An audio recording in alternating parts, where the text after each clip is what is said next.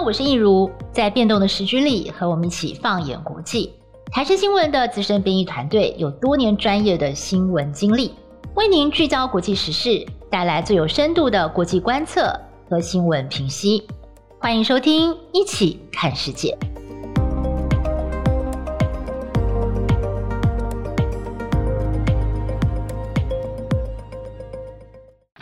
家好，我是易如，欢迎收听今天的《一起看世界》Podcast。那在今天的节目当中很特别哦，我们首次要尝试 crossover，跟另外一个也是我们台湾非常知名也是很热门的这个 Podcast 的 Podcaster。我们邀请到的是美国台湾观测站的小编，也是主持人李可欣，可欣来到我们的节目现场。可欣你好。益如姐好，各位听众朋友们，大家好，我是美国台湾观测站的编辑可欣，欢迎可欣。那第二位我们要来介绍的是，呃，我们台视以前的同事，那他是我们台视新闻部的以前的执行制作，叫做刘挺，不过我们都叫他小易。呃，小易他现在在美国念书，所以他在跟我们录制节目的时候，他人就在美国的纽约州。嗨，小易，跟我们介绍一下你的现在的这个在哪里呀？你在念些什么吧？小易你好。Hello，易如姐，Hello，各位听众，大家好，我是小易。呃，我现在在美国纽约州的雪城大学这边念呃新媒体管理的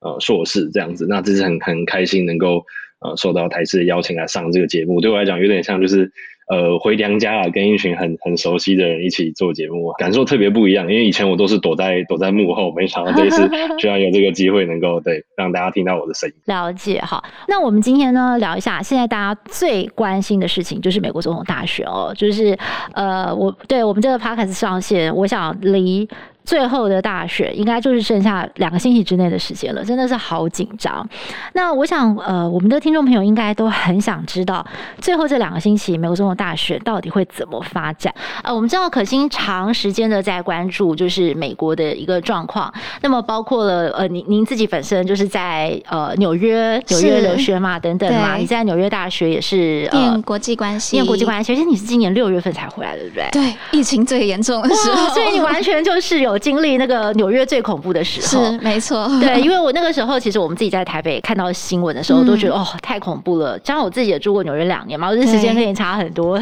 但是我自己毕竟是住过很短暂的纽约客、嗯嗯嗯，所以我看到说要出动到冷冻柜去处理遗体的部分，其实心里是很难过的。哎、欸，我最近注意到，有好几件大事都在发生，包括呃，这个纽约邮报哦，之前就是这个前市长，现在的这个律师朱利安尼，他就是爆料了。拜登父子的通乌门、通哈门事件，对不对？这个疑云。那另外呢？哎，这个《纽约时报》也不甘示弱了，嗯，最新出来了，又说川普的税务有问题。对，而且呢是跟中国之间，因为因为川普一直在骂。拜登叫做 China Joe，right？对，对，他说他是中国桥。那你们如果选他的话，那美美国可能就完蛋啦，就会被中国超车啊，嗯嗯、或者什么什么的。哎，结果没有想到，《纽约时报》居然去找出了这个资料，发现说，川普在当总统以前，其实他在跟中国也是有贸易上面的往来。是、呃，然后还有包括媒体有整理一些，包括他的女儿伊凡卡哦、嗯，好像在川普当选总统之后，他很多在中国申请的商标，哎，就过了这样子。对，感觉现在双边的负面选战的力道。也是加剧了，对不对？非常高。嗯、那我我觉得这个蛮有趣的，就是《New Yorker》就是公布说拜登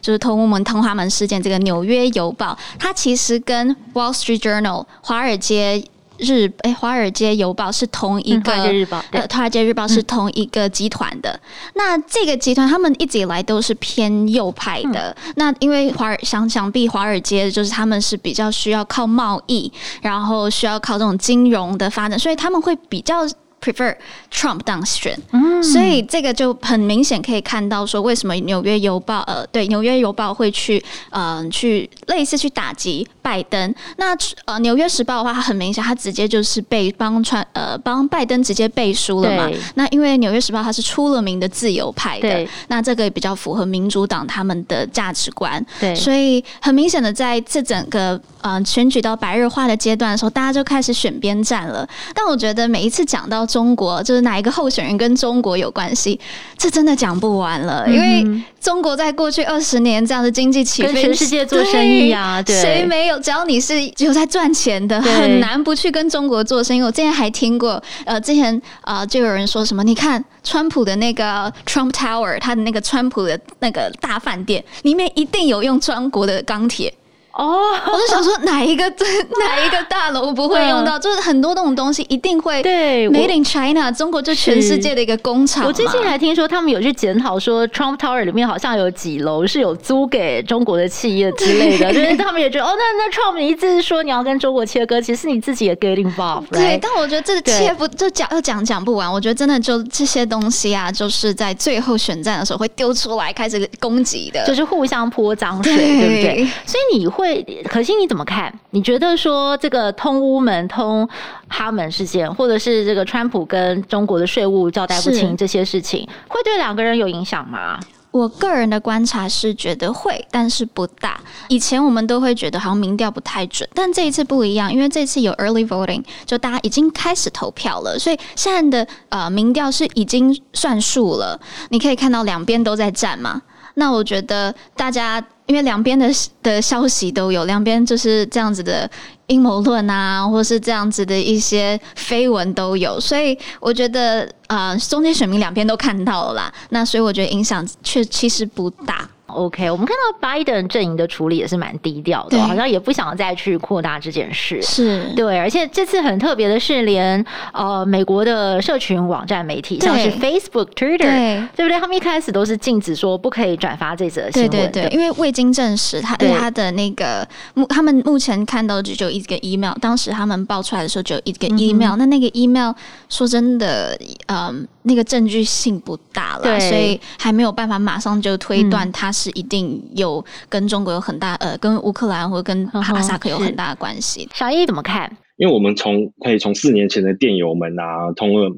加上今年在美国 COVID-19 啊，还有黑人运动、假新闻，还有社群的操弄，是达到了一个前所未有的一个顶峰，也扮演一个很重要的角色。哦，因为可能传统媒体比较有比较多的道德啊、法律的限制，那社群媒体在这部分的。法规还不够完善，所以在言论自由的光环下，大家想发什么就发什么，想转什么就转什么。而且，他们社群媒体所用的演算法是很容易让呃讯息有病毒式的爆炸性的宣传啊，因为你可以，他会不断的推送你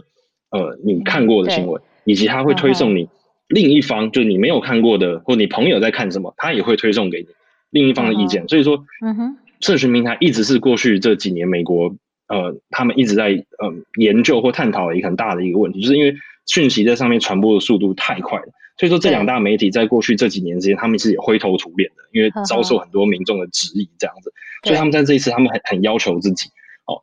因为那哎另外一个原因也是因为其实社会对于不实讯息的泛滥很不满这样子，对，然后在今年六月的时候，呃，联合利华联合了很多知名国际企业，因为不满就是脸书不实讯息的处理。然后对言论仇恨就是那种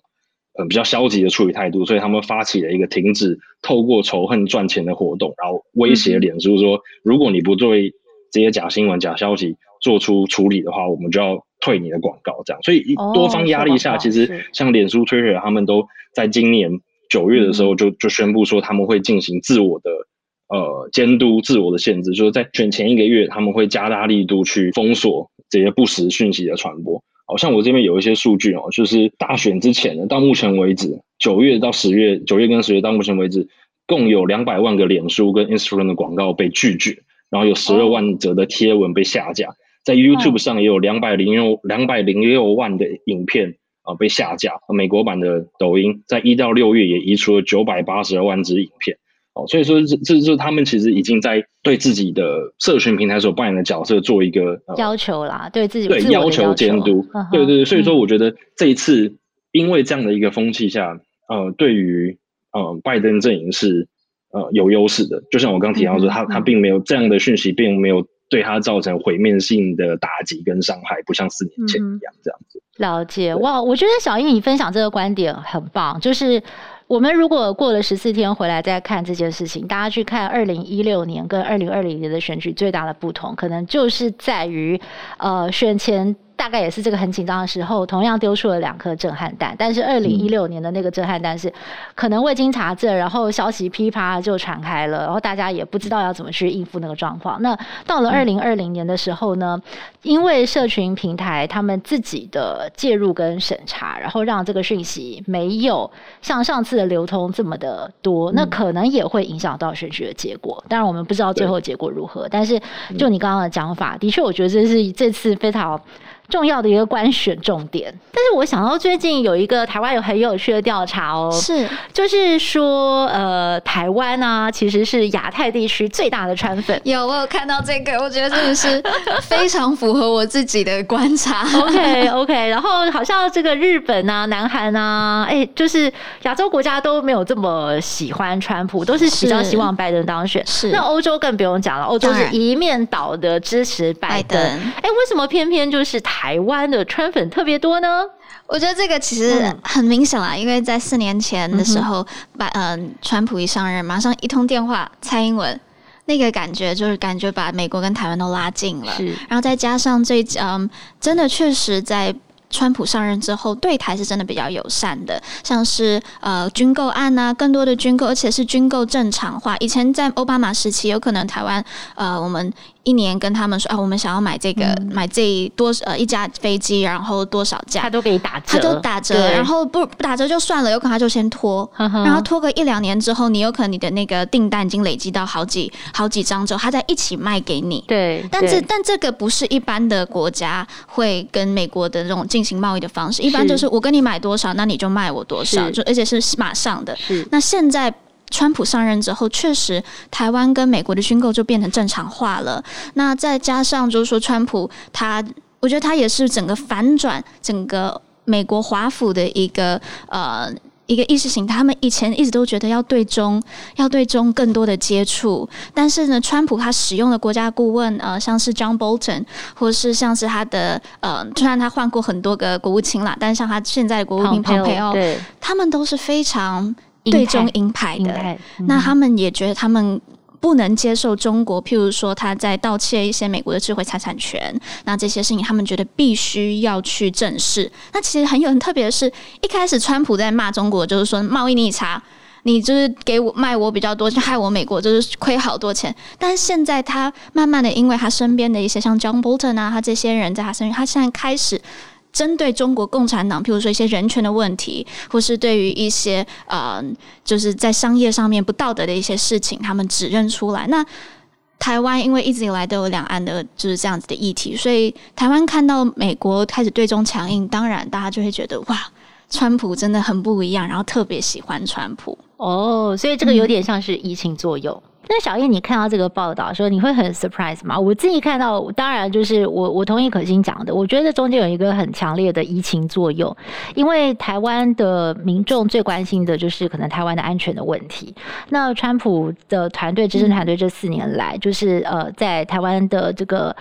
国防啊，军军事上或者是各方面的这个力道，其实都是呃给的很很给力啦，可以这样讲。但是其实呃另一方面也有一个危机，就是台湾社会也不断的在讨论哦，说万一他这个加码加的太多，就是加到就是呃可能真的很紧张，然后那个分寸如果没有拿捏好的话，会不会就是整个翻过去？这个也是大家会担心的。嗯、对，那小叶你觉得就是你怎么看这个调查、啊？就是诶台湾是亚太地区最大的川粉这样子。嗯，其实我大部分的想法跟观念跟可心蛮像的，因为其实我觉得，呃，中国问题一直是台湾很很独有的一个状况，一个问题。嗯、其实像我在呃访问我美国同学的时候，我都有问他们说，你对于说川普对中国强硬的政策，你有什么样的观感或看法？其实他们被我问的时候，第一时间都是有点迟疑犹豫的，就说其实他们自己国内好像都不是这么这么 care 美国在跟中国之间的这样子很强硬的关系，或者说川普到底做了什么。那有一部分人就像可心刚刚讲的，支持川普，说他点出了很多在美国在呃跟中国贸易上的一些吃的亏，但是其实大部分的美国人并没有这么 care 他们跟中国之间的关系怎么怎么样？这个我很好奇耶，我很好奇，嗯、就小易，我想 follow 你的问题，因为川普一直在打中国牌嘛，抗中牌，然后又把新冠肺炎讲成中国病毒，难道他这么强烈的宣传都没有让美国人民被他说服吗？还是他讲他的，可是一般人真的觉得中国离我太远了，真的跟我生活没有什么关系？我觉得特别是在那个年轻选民当中，他们已经看川普。不好意思，因为我的同学都比较支持民主党，所以他们就说他们已经在川普看川普在台上在电视前连消围了四 年，就说其实他们他们对于他们对于川普一直讲 China virus China virus，其实他们并不是这么的，对他们其实并不是这么的舒服，所以说他的这个政策在年轻人或者在自由派耳中其实是并不是这么的讨喜。当然有一部分保守的人会。蛮喜欢他这样做，像我有听到一个故事，我觉得很有趣，就是我我我一个朋友，然后他说他们隔壁邻居的一个阿伯，嗯、他是一个退伍军人，嗯、然后呢，他他那个退伍军人其实他其实呃是比较偏民主党的，但是当川普开始对中国采取强硬的措施的时候，他就反而在这方面很支持川普，他说叉叉的川普，但更叉叉的。共产党这样子，所以说对这一部分比较保守，比较因为那个退伍的那个老先生，他是打过越战的吧？对对，但他打过越战，难怪，所以他对于共产党是有，他是对于共产党有有很深的恨意。所以说，其实经历过跟美国跟共产党在冷战那段时间的人，其实他们对于川普打压共产党这件事情，他们是很很兴奋。但是对于大部分现在的年轻人来讲，其实。这一套已经不 work 了哦。其实我听你这样讲，我觉得美国的老人家真是好难投票，好辛苦哦。对，我觉得刚才小易讲的没有错，就是确实在美国军人部分，因为我自己也就认识，就是我自己的亲人，他也是打过越战的，哦、然后他住在美国的南、哦、南方州 Alabama，Alabama、嗯、是非常就是红州，就深红州。那他也是一样，就是说非常非常的反共。他觉得川普可以用更好的话，有可能不需要用 Chinese virus，可以用比如说 Communist CCP virus 这种。但是他其实基本上是非常支持川普。但还有一点，我觉得必须要讲的是，川普之所以二零一六年会赢，之所以会让人想要听他的这样讲法的原因，是因为你可以看到这。呃，二零一六年川普赢的时候，他是赢在铁锈带。嗯哼，铁锈带他们那一个州，就是那呃，就以前底特律啊，以前制造工业的那些州，他们的工作机会确实都因为国际贸易或者是全球化，造成了他们的工作外移。那他们原本有可能他们不需要太高的学历去工厂，呃，去制造车子啊，一些工业的。用具，他们就可以养活家人了。但他们现在没有办法了。当然，也因为全球化的关系，很多全球化的呃，就是全球化，你可以专业分工嘛。那很大很大部分的制造业分工就分到了中国去了。虽然他们确实也尝到了，当在制造业分工之后，他们可以购买的产品是比较就比较低的价格，可以买更多多样性的产品。但同时，他们自己的工作也没了。有可能他们要花更多的力气去找另外一份工作，那这对他们讲是非常非常打击的。所以我觉得这也是为什么川普在当时他可以拿到很大一部分是蓝领阶层的一个票，这是蛮有趣的。因为川普他是一个非常成功的商人，有钱的人，对，他很富有，他是有钱人，但竟然还可以拿到这么多蓝领阶级的票，那我觉得也是这一群人他们觉得一直以来被忽略，因为第一个他们会觉得在在华府在华盛顿的那边的人全部都是你看奥巴马，虽然奥巴马他是。这样讲比较不好，虽然他是黑人，但是你看奥巴马整整个气质就非常，或是你看 Hillary 啊，就是这些。在白宫那边的人的气质，感觉都好像很不接地气，很精英，然后都是那种精英，对对，很精英阶级，他们的那种建制派，会让这一些在呃铁锈带的工人觉得他们的声音没有被听到。那所以我觉得，当今天川普讲出来这些话，然后告诉他们说：“你看，中国偷了我们的工作，墨西哥人偷了我们的工作的时候，这些人会非常有感的。”所以我觉得这个也是，就是这些建制派需要去反省的一件事情，是为什么他们。始终没有看到这些人。对，但是我想这边再再请教可心啊，我觉得你这个论点很很好，很有趣。就是四年前的确我们看到是这样，但是我很好奇，过了四年啊，这些在铁锈带的蓝领阶级、收入没有这么好的工人，这群人，他们现在还是川普的铁粉吗？还是要铁票吗？还是有松动了呢？我觉得这些人他们一直以来都不会变成铁粉。哦因为嗯，铁锈带很多都是摇摆州，那其实他们很多是中间选民的，所以并不会真的变成川普的铁粉。嗯、那呃，所以目前到底这些人有没有现在还是不是支持川普？我个人两边的声音都有听到，嗯、有些人转回去支持民主党了，嗯、或是但是这次也有一些人他们还是支持川普。嗯、那我们这次可以看到，像是现在台美不是一直有人要说要签订 BTA 吗？但是却没有签订 PTA，很大一个原因就是因为美国的贸易代表署莱特海泽，呃，贸易代表署署长莱特海泽，他们不敢跟。他不敢跟台湾签订 BTA，、uh huh. 因为他一跟台湾签订 BTA 的话，他要放弃的是中国大陆的事，有可能他跟中国大陆谈判会不好谈。他跟中国不好谈了之后，如果中国不愿意跟他购买，像是呃像是这这段期间，中国不是说因为在呃第一阶段、第一、第二阶段这样的贸易协定，不是要跟美国大量的购买农产品吗？如果中国不买了这些农产品，这些人他就拿不到这些铁锈带或者这些工业都农业农业带的这些人的票了，嗯、所以对他来讲，他们也需要非常的去思考这一点。那所以你可以发现，现在莱特海泽都不敢动态，他就不敢跟台湾签，因为他还希望在选战的时候可以拿到这些中部地区的票。嗯、那就要看看到底会不会。嗯、我说真的，我不敢讲，我我觉得要去问当地的记者，但是。两边的声音我都有听到。导演，你跟我们聊一聊好了。你们学校最最近是不是疫情又开始真的有这种复发的感觉，很紧张了？对，没错。我觉得，呃，就像易如姐刚刚讲的，我们所在的学生比较地广人稀哦，平常要出去出个门要碰到个人都不太容易。对，所以说其实，所以说其实疫情刚开始的时候，在我们这边其实，呃，疫情始终控制的还算不错。嗯、对，然后。呃，尤其大家知道说，我们的那个州长嘛，嗯、那个古默，就之前疫情刚开始的时候，在也占了很多媒体的版面。那我们城市也，我们城市也蛮蛮 follow 他的一些比较强硬的措施。嗯、所以说，其实一开始控制的不都还不错，当然就只有一直都是维持在一百多一百多例左右，就是还不错。但是最近可能我不知道是松懈了吗，还是怎么样，就是我们学校有发生，就是说有学生就是去开 party。觉得那样子就是一堆人聚集在一起啊，然后就是因为觉得说啊，已经离我们很远了，我们现在都戴口罩啊，保持 social distancing 啊，所以说没问题，疫情已经离我们而去，然后就开始开 party 这样，然后结果上上周学校就写信来说啊，因为有学生开 party，party 中有十三个人，哇，十三个人，哇，那又追踪我们与他们对，然后又又追踪与他们呃在校园内与他们有密切关系的人群，就最后发现说我们。找到了五十八个，后来是五十八个阳性的案例，哇，哦，那还蛮严重的。对，那其实这是很严，哦，对，这是很严重的。对对，因为呃，学校跟呃纽约州政府签的协定，安全协定是说，两周内如果有发现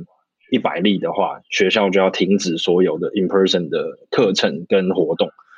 对，那所以那时候学校就很紧张，就严正谴责这些 学生，然后并且又加大了呃控制。疫情的力度，像我现在每大概隔两个礼拜、三个礼拜就要去学校测，要测测。对，我我自从八月回到美国，核酸检测吗？嗯，他的方法其实他就是给我一根那种棒子，然后让我刷牙。哦让我刷口腔，对对对，取口腔内部的样本这样子，对对对。然后每每两到三个礼拜就有一次，所以我回到从八月底回来美国，现在我已经测了在四次左右。哇，那频率真的是蛮高的。对，就是很严，又开始很严厉的在控制这件事情。那可欣，你之前在纽约的时候，三四月、四四五月的时候，那时候应该是纽约最恐怖的时候，对不对？很严重，那个时候非常严重。对，新冠的疫情是去年十二月底在台湾开始有这个消息嘛？十二月三十一的时候。然后一月开始开始也爆开来，然后那个时候我刚好回就寒假回台湾一阵子，然后本来想就说 OK，就是就是这是我最后一次回台湾，然后回美国之后我都已经准备好了，就是我研究所就是把用三学期把基本上四年内容把都念完了，就打算第四学期就开始好好找工作。嗯、然后呢，我那时候刚好台湾一爆发。那个新冠疫情，我想说好，赶快逃到美国去，应该就没事了。然后结果一逃到美国去之后，每天早上打开新闻都是在说多少人又确诊了，然后呃经济有可能开始要下滑，哪一个经济学家预测呃病疾病会带来什么美国衰退啊，就这类的新闻就不断不断不断不断的出现，然后真的是呃。那个焦虑感是真的很、嗯、很强，尤其是要毕业的时候，嗯、然后之后看着。死亡人数不断攀升，嗯、然后确诊数不断攀升。确实，我觉得我在纽约州已经算是幸运了，因为我们的州长还算是蛮认，嗯、就是在呃，他是比较强硬的啦。嗯、虽然比起台湾还是不强硬很多，嗯、但是。在美国比起来算是像传，但我觉得你最最可怕，对不起，就是你你们那个时候最可怕，台湾看最可怕，纽约看最可怕的时候，台湾看纽约最可怕的时候是四五月的时候，那个时候就是说医院整个爆满，然后还有就是说可能停尸间都不够，甚至还要租冷冻车。那个时候你的心情是什么？就是那个时候是真的整个整个城市就是风声鹤唳了吗？对，那个时候真的是非常的害怕。你在美国是台湾，每个人大家都会戴口罩，就算没有生病的时候，我们大家就是有点像是文化。那在美国的文化他们很不喜欢把脸遮起来的，所以美国是没有就是戴口罩的习惯。但是，所以我一开始到美国的，就回到美国大约二三月的时候，戴口罩。因为我爸妈都会说啊，你一定要戴口罩啊，不然很危险啊。我戴起来的时候，我还会觉得好像有点格格不入。然后没有想到，大约两三周过后，你可以看到全路上的人都在戴口罩，然后甚至会美国更多，他们除了戴手口罩以外，他们其实更注重是戴手套。Oh. 美国更多人在戴手套，然后他们很担心。然后我去买菜，去菜市场买菜，全部都要呃都要大排长龙的，就是大家。呃，在外面排队，因为要限制超呃超级市场里面的人数管制，然后就越来越多、越来越多这样子的防疫措施出来，然后学校开始停课了，全部都变成线上的上课。啊、呃，其实我坦白说，那个时候疫情的新闻不断出来的时候，我跟我很多朋友都在聊，其实我们比起疫情，我们更害怕的是经济。嗯那呃，这这说真的，真是我们很害怕的，因为尤其我们，因为我们都是要毕，我们都是毕业生，那一届的毕业生。那我自己也很惊讶，是我那时候会真的非常焦虑，因为你看到突然失业率就暴升到十四趴，然后你看到美国的就业补助金开始在发放，然后我拿到的就业补助金是一千两百块美金，嗯、但是大家要知道，我住在纽约的，我住在布鲁克林区，已经算是比较便宜的区了，我的一个月的。的房租是一千一百块钱美金，然后再加上水电费，那个美国政府给我的一千两百块救助金只够让我活一个月，所以这真的是让大家会很焦虑、很焦虑的事情。然后在 LinkedIn 上面，LinkedIn 就有点像台湾的呃一零四网站，然后我好几个。很优秀，学校很优秀的那种，有这种高材生，就资优生，他们开始在 LinkedIn 上面 po 文说：“我现在真的找不到工作，如果我找不到工作，我必须要被遣送回我的国家，我没有办法续我的 visa。大家如果有任何呃工作机会，请介绍给我。”你就会看到不断有这样子的贴文 po 出来，所以我很能够理解说，最近有一个新的民调出来，是显示说，呃。大家总共有七十九趴的人认为经济才是这一场选举当中最重要的议题，但只有六十二趴的人认为疫情是最重要的议题。那我觉得这个我都我完全能够理解，因为我自己也问过我很多我身边的朋友，他们都觉得目前经济受到的影响真的太重太重了。然后每天都看到自己喜欢的店家倒，连就像呃，我不知道大家知不知道，在时代广场的 Hilton Hilton Hotel。嗯 Hilton 是全球连锁的 hotel，已经倒了。啊，真的假的？我每次去都住那边呢。真的？Hilton 吗？在时代广场吗？已经没办法了。旁边不是有一个卖卖那个呃印度啊？不是，这个是中东那个炒炒饭的。对对对对对。我的天呐，！Oh my god！我第一次听，我今天第一次听到，我超震惊，因为我每次去纽约玩，我都住那边。对对，而且美国的那个 Muji 就是呃。无印良品也全倒了哦，这这真的影响很大很大哦！天哪！那我我也提供一个就是加州的观点哈，我的先生他是他是从小在加州出生长大的，他就是呃他是之后就是成年之后要工作了，他才被派到台湾。那所以对他来讲呢，就是他的朋友还有他亲人全部都在加州。嗯，那我们听到的状况也是很可怕，包括我先生他快要一年没有办法回家，而光这件事情对他来讲很痛苦。还有呢，就是有一个很不寻常的现象是他在加州很多的。朋友，呃，可能是台湾第二代移民，哦，就是说从小跟爸爸妈妈搬过去这样子的。结果呢，他们全部都逃难似的逃回台湾了。对，然后小孩子就回来念书啊、寄读啊，或者是想转国际学校，先寄读个一年看看、两年看看，而且都是在那种呃，大概是在加州撑个一两个月，觉得情况不对、失控了，就就冲回来。所以我们就我们就很好奇，就问说，那加州的情况到底有多惨呢？那他们就说，呃，第一个呢是。大家防疫的观念没有很好哦，对，所以就是疫情蔓延的很严重。例如说像呃，我先生他们家旁边有一个 Trader Joe's，Trader Joe's 就是很平常，就像是我们的全联啊，或者是这个 seven 呃 seven，可能比 seven 再大一点啊，就跟全联这样比较差不多。结果二十个员工就倒了八个，就一夕之间就倒八个，八个全中，那没有办法，就只好关掉。关掉以后，他们没有地方买菜。那就怎么办？就只好开更远去 Costco，然后 Costco 人又很多，很可怕啊。就进去买东西，他们都觉得心理压力超大的。那再来就是呃，治安变得很差。对，治安变变差差到就是说，因为戏谷那边呢，就是其实房价是蛮高的。高那如果对，如果说你在平常没有疫情的时候，大家都有一份正常工作，那边工作机会其实也是很多。但是就是因为这个疫情一 shut down，然后。第一第一个状况，第一个马上冲击到的就是很多人房租就付不出来。对，付不出来呢，第一件事情先请房东减免，你这边宽限我一个月、两个月、三个月？但是这样宽限下去，房东其实也受不了，因为房东其实也是去跟银行贷款来买这些房子，他们也要也要拿你的租金去还给银行啊，他们还不出来，对不对？那没有办法，就很多人就被呃。唉，我我我真的很不忍心用赶走，但是就是就就他们就只好终止这个合约，就因为你房租交不出来，最后宽限了也没有也撑不下去了，嗯，最后就是请他们搬家，搬家之后也没有地方住，好一点的有朋友家可以借，那真的不行呢，就去住露营车，因为加州人很喜欢露营嘛，对，他们那个大的车子露营车，住在露营车上，然后。更糟糕的状况是，有人就直接在街上搭帐篷。那所以你到加州的很多街上，哎、欸，你就看到，哎、欸，怎么会三不五时就一台露营车？那接下来开始治安就恶化了，还包括说他们最明显能够感受到的，就是为什么我去 Amazon，我去哪里订的货，永远都寄不到 家里。对，没有就明明就寄到了，可是你丢在门口，因为美国过去的包裹他们都是很随随意嘛，啊，我就是丢在你的草皮啊，丢在你的门口，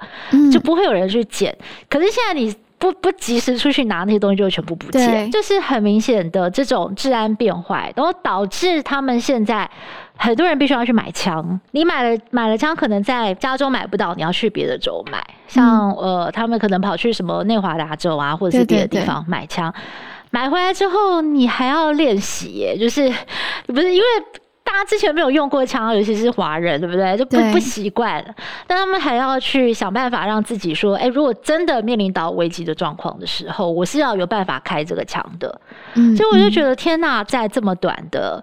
半年多的时间，加州就是从一个人间乐土，突然变成一个。大家能能够离开，可以回台湾就赶快回来的一个状况。其实我我就是就我先生的讲法，他说他自己活到现在四十几岁，他他印象中他的家从来没有过那么惨。就是他印象中的美国不是这个样子的，那他很多朋友也是有同样的心声。我觉得这个对美国人来讲，尤其是就是呃二战之后婴儿潮的出生的美国人，是从来没有碰过这种状况，这倒是真的。我觉得这个打击真的很大。所以可惜你会觉得说，新冠肺炎影响到经济崩盘，这个才是这次。选举决胜的关键，可以这样讲吗？对，我认为是，而且因为英语民调，它这个就是民调告诉我们的。那而且我自己身边，我自己的个人经验也是，因为也有另外一民调发现，就是说，半数的人是认为川普比拜登更有能力呃去救经济的。我我觉得我个人也认为，就是川普他他是商人嘛，然后自从他上任之后，要不是没有，如果没有。呃，这个突然的疫情出现的话，有可能美国的就就美国经济不会这么差啦。但是我觉得，嗯、而且美国的在川普上任的时候，美国的失业率真的是来到历史新低，然后那个股票又是炒到历史新高。但我觉得这一次在虽然百分之七十九的人认为经济是一大个议题，但是我觉得经济包含的层面很广，因为经济包含不只是股票，不只是失业率，也包含着贫富差距。那嗯、确实在川普的治治理下美国，呃，整体经济是看起来变好，但是失业率是并没呃不是呃这个贫富差距并没有解决的，所以我觉得也有一些人。可能会期待说，呃，有可能拜登上来，或是民主党上来，因为民主党他们比较多是，呃，会更注重一些呃基本建设的投，呃，譬如譬如说教育啊，或是这些呃，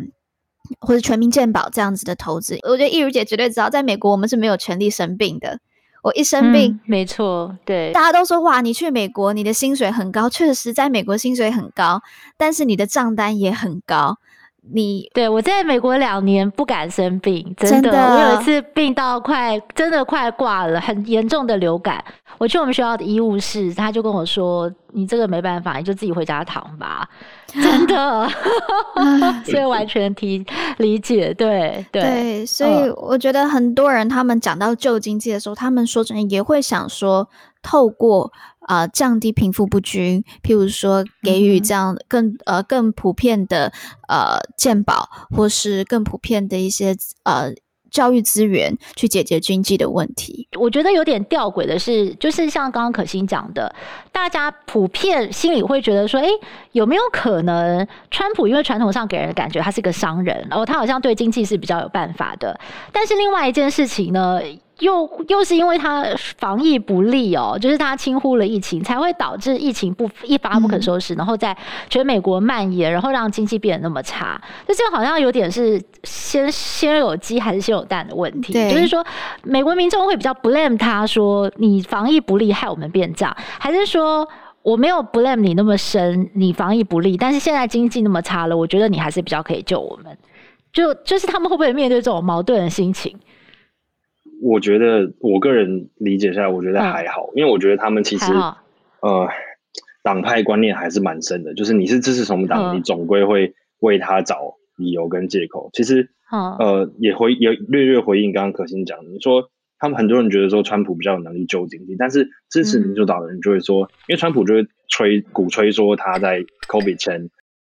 美国经济多好多好，但是对于那些支持民主党的人来说，他们认为。美国经济好不是你的功劳，是奥巴马的功劳。是奥巴马把美国从之前那个雷曼兄弟的那个经济大萧条救回来，是奥巴马把美国从陷入泥沼的中东那边的战争把军队抽回来。他们认为说，在奥巴马的第一个任期，他挽救了经济；第二个任期，经济是是在往上走的。所以说，当你川普上任之后，当然你有做一些事情让经济变得更好，但是对你来讲其实不难的，因为你已经站在奥巴马的肩膀上。所以说，他们并不会认为说美国在疫情前经济多好是你川普的功劳。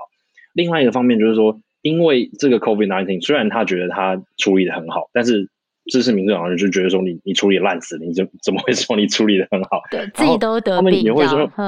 对对，然后他们也会认为说，这个新冠疫情反而再再反映出来的说，你川普的行政团队。在面对危机的时候，你的危机处理能力有多么的糟糕？危机处理能力糟糕就算了，你还要在媒体前面用不断的用谎言告诉大家说：“哦，我们处理的多好，我们处理的多好。”所以说，反而他们会对川普的信心更加的往下掉。还有就是刚刚可心有提到的，就是健保问题，因为我们知道说，川普刚刚刚上任之后，其实一直到现在都是一直想要把奥巴马推的奥巴马保险给给拿掉。但是这次在疫情之后，很多人发现说，我的保险我根本没办法去看病，我根本没办法做核酸检测，因为我的保险不 cover，或者说我根本就没有保险。所以说，很多民众就会去想说，哎，川普你要把奥巴马，因为奥巴马保险就是尽量去广泛的覆盖到让人人都有保险嘛。奥巴马保险推出之后，我记得在二零一四到二零一七年间，没有保险的人从四千多万缩小到两千多万。所以说。大家就会在这次新冠疫情发发生之后，大家就会想说，川普打压奥巴马保险这件事情到底是不是对的？所以说，这更加放大了年轻人、年轻一代对于川普的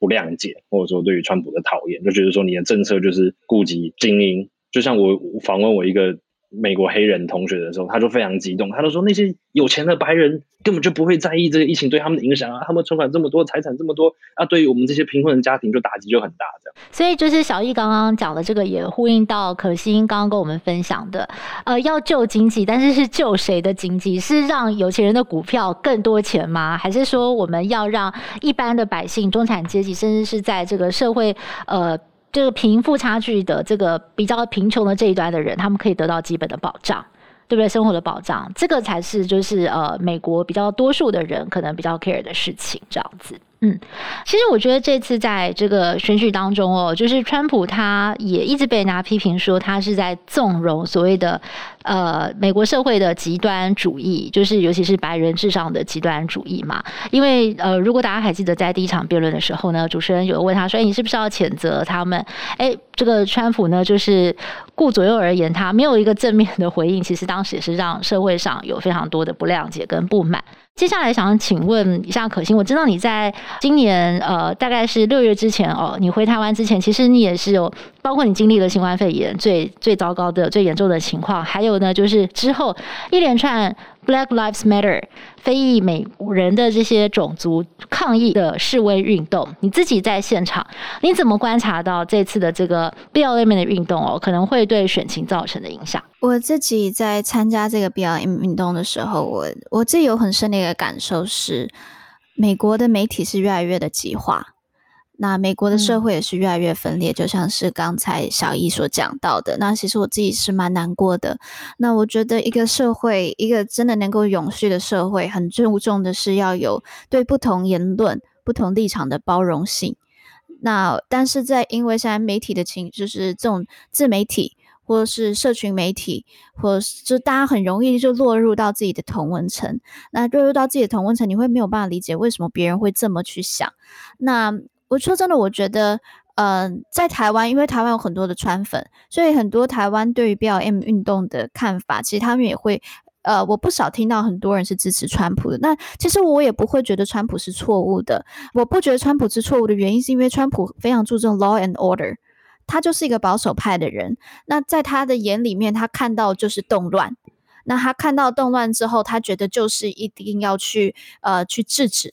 那但是对于我自己是偏自由派的人，那自由派的人他们会觉得确实有动乱，但他们更注重的是一个呃大家的整个呃美国系统性面系统性上面的一个种族种族议题。那说真的，我觉得两个都存在。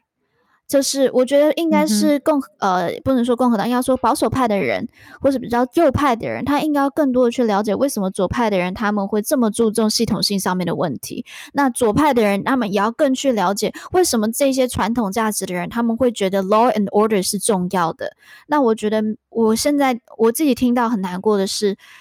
感受到很难过的是，我觉得美国现在。呃，尤其是媒体，我个人对我个人对媒体除了报道给提供提提供观点给民众以外，我觉得媒体还有很个重要的一个角色是要解决社会冲突。这这是我对媒体的、嗯、呃，个人跟我跟其他人有可能不太一样，嗯、但是我对媒体认为他有这样的责任。那我觉得美国是没有做到的。那我自己我也认为川普也完完全全没有做到。那我觉得这也是很多人。不支持川普的原因，是因为他真的是造成了社会的分裂。那他没有带领着美国社会更加的柔，呃，更加的包容。去年有一篇很有名的报告，他在讲的是各个国家的锐实力。锐实力意思就是讲，就是说其他国家他们有可能是透过资讯操弄这样的方法，像台湾其实也很清楚，是中中国来的资讯操弄，所来去影响整个国家的稳定程度。那瑞士力很有很有用的时候，就是当整个国家很分裂的时候，当一个国家很团结的时候，你瑞士力这种或者这种假新闻这来去操弄你的时候，你不会有被受影响。嗯、但如果你的国家是很分裂的时候，或是有很多不不那种不没有办法包容不同声音的时候，这种瑞实力就很容易入侵，那美国就很容易因为境外势力而更加的动乱。嗯、那这是我觉得，或许台美国也会是台湾的一个捷径。嗯哼，对，我觉得这个可心讲这个我很有感触。首先，我完全赞同你讲说，嗯、媒体除了报道呈现多面向的角度之外，有一个很重要的是要去解决化解冲突，不要让对立加深，就是去了解各种不同的一个观点。那我觉得当总统何尝不是呢？总统他也应该是要去化解各个不同的对立跟冲突，然后让国家得到一个共识，才能够往前走，然后彼此之间有一些包容，对不对？哦，可是就是呃，我我觉得很多就是这次没有办法支持川普的人担心的，其实也是这件事情。我记得我在呃研究所的时候，我花了一学期的课，就是美国人很重视这件事情，叫做 American Exceptionalism，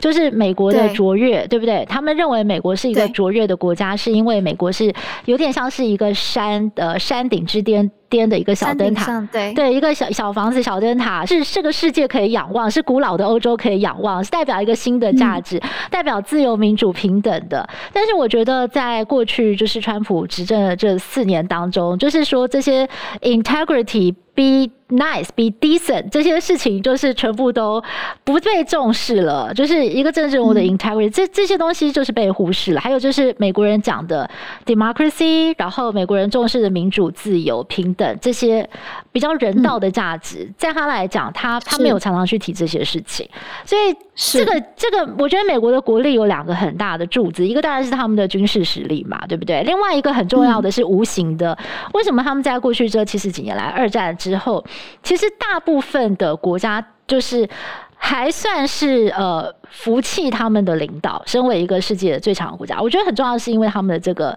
民主自由的价值。价值对，但是如果这根柱子倒了，嗯、我觉得就是如果你只剩下拳头，那你跟他们现在美国常常在骂的其他极权国家有什么不一样？所以我觉得这个是很多美国人心里担心的事情。这个部分我也想要从就是新媒体平台的这个。新媒体社群的这个角度来看这个事情，是我觉得为什么这事情很重要？因为我觉得这是所有现在民主国家都应该要注意的事情。最近十几年，随着新媒体平台的崛起，可能因为传统媒体它有一些呃道德上或者一些传统上的限制，它可能对对它它在报道上或者说它在呃阐述它的观点上有一定的限制，但是新媒体平台没有。随着科技，大家都可以用，大家都可以发表言论、发表意见。新媒体是一个很很自由的平台，或者说它配套相关的法案或者说法律并没有这种完全的时候，它是一个灰色地带。那他们很不谅解，呃，支持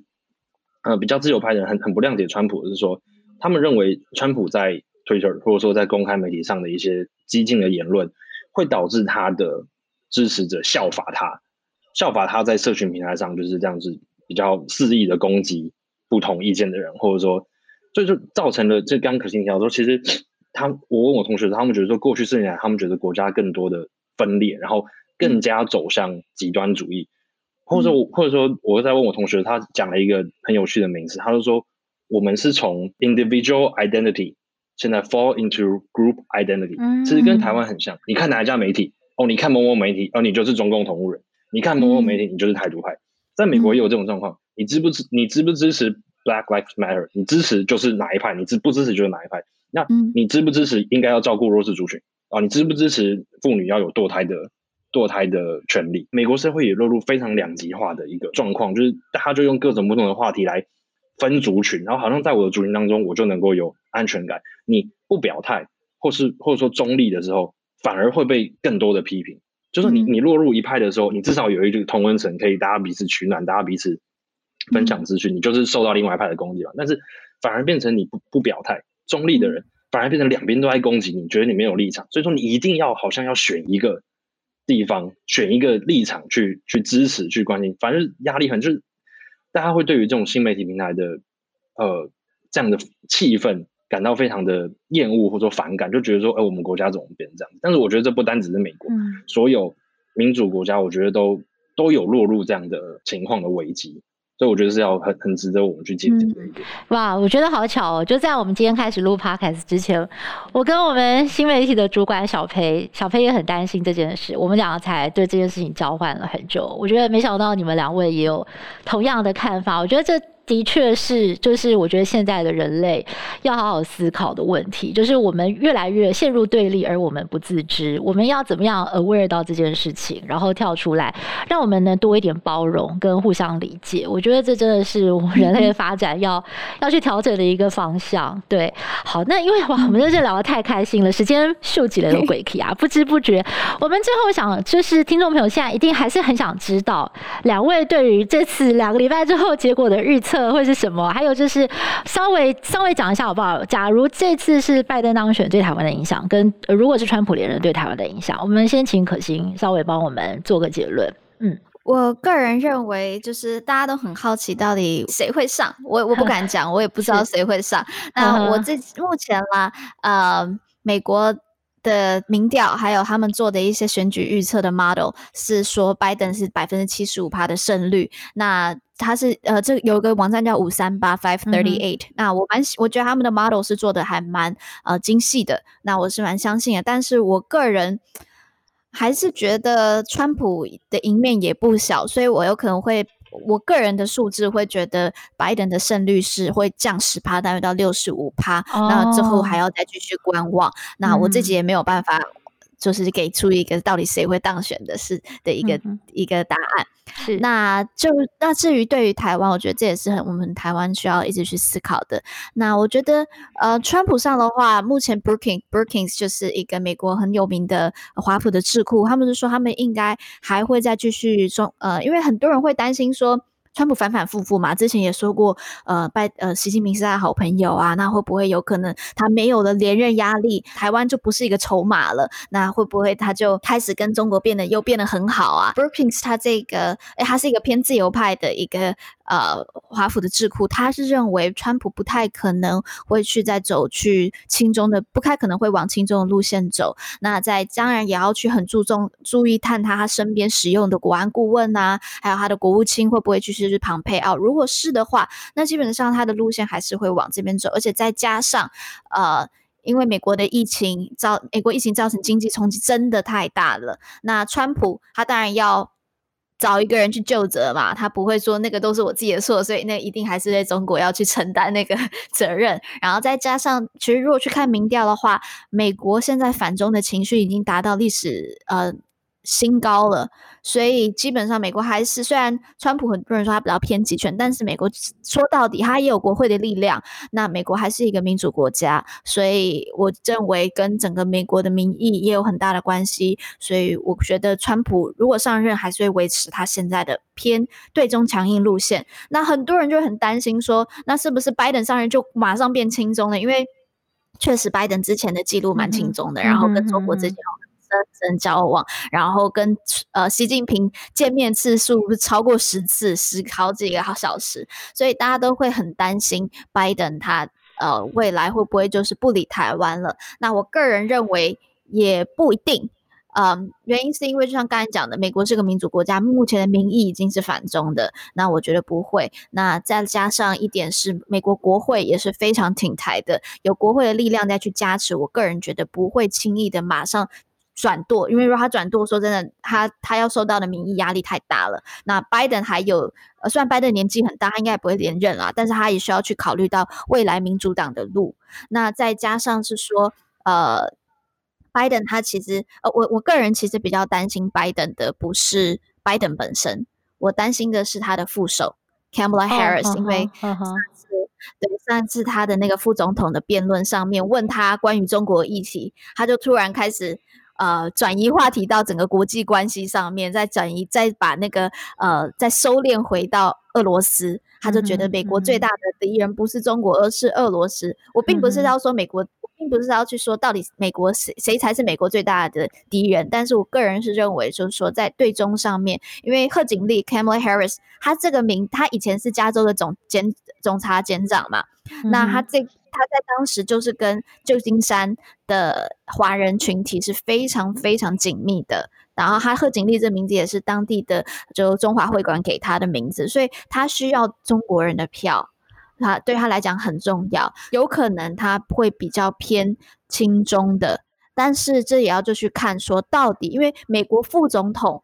他的职权多大，完完全是看总统要给他多大的权力。所以就是要看说拜登会不会把外交的这件事情交给 Kamala Harris。那我个人觉得不会，因为拜登他的专长就是外交，所以他不会把外交交给 Kamala Harris。Kamala Harris 在外交上面的经验是非常非常非常低的。嗯哼，他应该还是走司法的。这个副总统他会着重在司法的改革上面，所以我个人不觉得拜登上会对美国有太大的影响。但是我觉得台湾可以去要求的一件事情是，如果拜登上的话，他基本上是会恢复国恢复国际合作。那是不是有可能拜登可以协助台湾？或许不需要直接提名，但或许可以促进或者做一些呃示好的一些手法，让台湾有机会，或是是获得更多的声援的力道，加入 CPTPP 或者其他的国际合作组织。嗯、那我觉得这个是，如果是拜登上任的话，台湾可以去要求或是去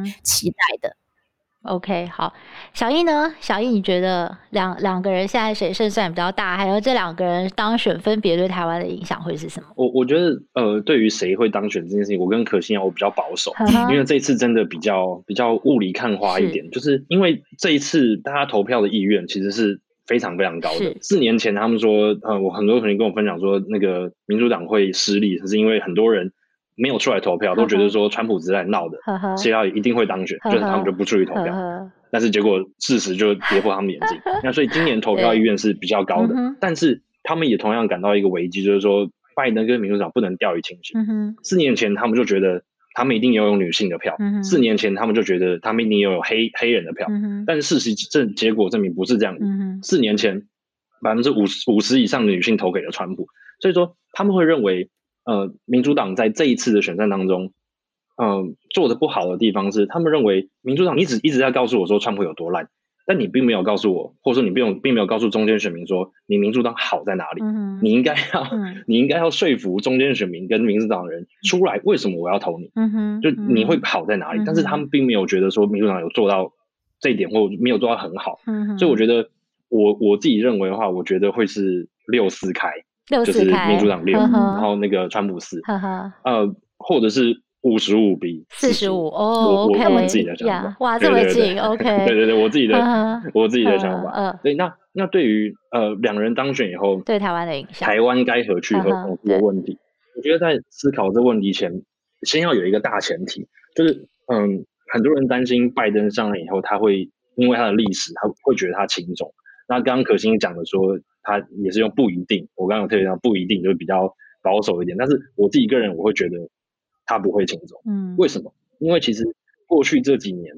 中国或者说习近平想要取代美国成为世界霸主的野心，已经昭然若见了。不管从经济、军事、科技上也好，所以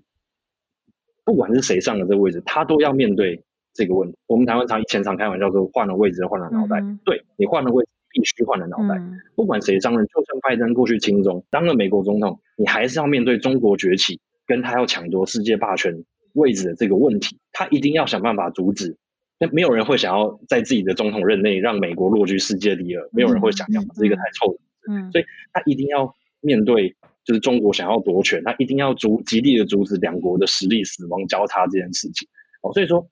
美中两国走向。竞争是必然的趋势，这个对抗的格局已经定了。嗯，只是川普正好借由 COVID-19 这个事情，把这件事情搬上台面，他成为了这个人。再来谈到说两个人当选对谁对台湾比较有利，我觉得可以从几个角度。我觉得第一个比较有趣的角度，我在也是在网络上一个评论看到很有趣，就是说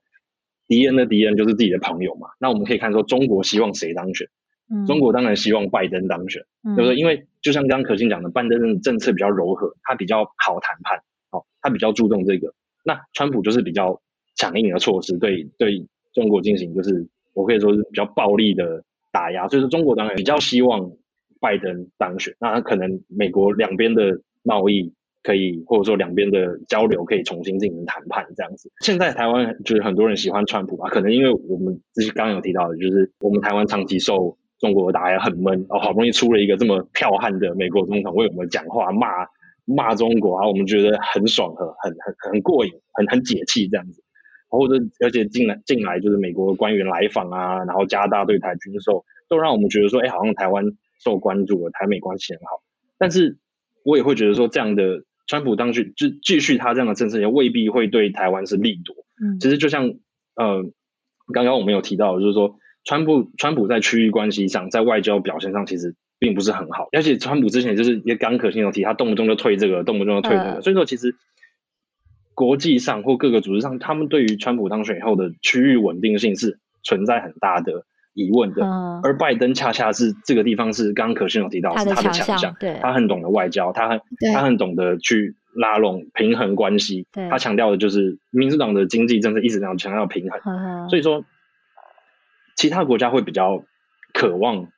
拜登当选去稳定住去那区域的平衡。那就像可心讲的，台湾或许也更有在美国一定会与中国对抗这个大前提下，台湾或许有更有机会借由民主党借由拜登去参加，嗯、或者说在更多的国际组织上有更好的触角，嗯、也。也也也也说不定，对对，所以说我觉得拜登当选以后也，也也也未必对台湾来讲就是一件坏事。但是我觉得对台湾来讲，我们一定要注意的是，我们不能落入押宝的一个一个一个策略。对于小国来讲，这个不是我们现在有本钱进行的策略。说真的，美国大选对世界的影响有太多太多的层面，台湾不是。台湾不是主角，说真的，坦白说不是主角，嗯、因为中国崛起，可能台湾比较靠近这个舞台的中心一点，但绝对还不是主角，所以我们没有必要为了这个再去撕裂台湾自己族群的内部。嗯，所以说我觉得最后我说，我觉得台湾政府，我我要给台湾政府鼓励的地方是，我觉得现在做的不错，就不论之前美国对台湾多么示好，川普多么对台湾示好，我觉得表现的蛮冷静的，就是说没有过度的，就是说哦，好像有一个。世界第一强国支持我们，就不断去贴他们，贴他们，没有过于急躁去进行很多议题，我觉得这是正确的。嗯，哦，所以说，嗯、呃，当然说我们的安全感可能会下降，因为有毕竟有一个这么 tough 的总统现在在在对我们说话，但是我觉得台湾真的还是要谨慎，然后。审慎观察局势之后再做嗯决定嗯，嗯，好，就是冷冷静啦，OK，灵活，OK。那我我简单做个结论呀，简单就是呃冷静灵活，对对。我我基本上觉得两位分享的观点真的都很棒，就是很值得我们大家来思考。那我自己怎么看呢？我其实也同意你们两位说的，现在看起来拜登的赢面会比较大一点点，但是我可能最后还是会去看那几个，我觉得我刚刚提到的摇摆州吧，包括 Penn Pennsylvania，呃去跟 Wisconsin，他们他如果拜登最后这十五天十四天还是可以 keep 住这个 five percent ahead，我想他当选的机会就蛮大的。嗯、但是如果这个差距在民调上一直缩小，一直缩小，说 OK，那我觉得就是另外一个 story 了。对我自己的看法是这样子，对，对那对。然后刚刚小易讲一个，我觉得很有趣，你说就是。呃，好像中国大陆比较普遍希望拜登可以当选嘛，对不对？但我也有看到，就是有人说中国大陆有一些学者认为，他们比较喜欢川普当选，因为他们觉得川普呢，短时间把美国搞得国力衰弱，然后对立变得更严重，自己内耗，呃，完全无法前进的话呢，诶，中国很容易可以借这个时间来超车，因为他可能花八年的时间把美国很多基本的价值观跟他们的体制整个毁坏，到时候是要再来修。呢，就是中国可以超车一个很好的时机。要所以我我只是 offer 这个另外一个想法啦，就是我们大家也可以去去，毕竟是我们也不知道中国最近怎么想。我相信我可我猜可能连中国自己内部也会有两派看法，对不对？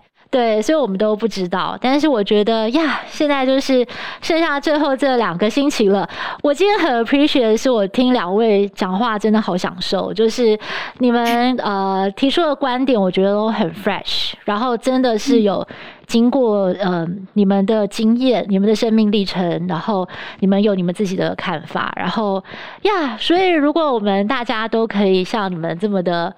包容，然后不同的观点，我们都可以去去接纳、去讨论。我相信，我们应该呃就不会落入那种很极端对立的一个情况了。因为今天非常 enjoy 跟你们讨论的一个过程，非常感谢。谢谢一如姐，谢谢，谢谢，好，谢谢。那我们我们就呃开票之后，我们再来联络一下，看看